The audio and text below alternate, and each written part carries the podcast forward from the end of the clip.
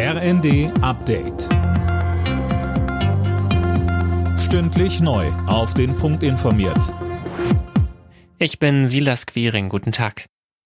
Heute Abend soll der dreitägige Streik der Lokführergewerkschaft losgehen. Die Deutsche Bahn und der private Betreiber Transdev waren vor Gericht damit gescheitert, die Streiks verbieten zu lassen. Philipp Rösler hat die Details. Die Deutsche Bahn will dagegen in Berufung gehen. Hat auch das keinen Erfolg, startet der Streik der GDL um 18 Uhr erstmal im Güterverkehr. Ab 2 Uhr in der Nacht soll dann auch im Personenverkehr gestreikt werden, und zwar bis Freitagabend. Die Bahn hat einen Notfallfahrplan vorbereitet, so sollen wenigstens ein paar Züge im Nah- und Fernverkehr rollen, rät ihren Kunden aber trotzdem, geplante Reisen besser zu verschieben.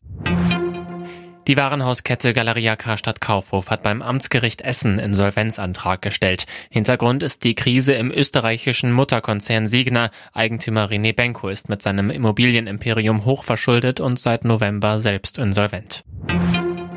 Auch heute protestieren die Bauern wieder gegen die Politik der Ampelregierung. Vielerorts blockieren sie Straßen und Autobahnauffahrten und die Aktionen sollen auch noch die ganze Woche dauern. Unterstützung gibt's vom Bundesverband Güterverkehr, Logistik und Entsorgung. Dessen Hauptgeschäftsführer Dirk Engelhardt sagte bei Welt TV, es wird alles teurer und wir haben das gleiche Problem wie die Landwirte. Viele Unternehmen hören auf. Die nächste Generation ist nicht bereit, in die Betriebe der Eltern einzusteigen.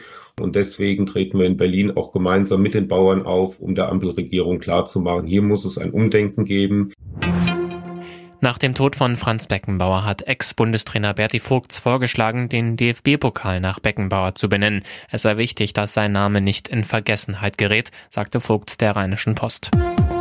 Alle Nachrichten auf rnd.de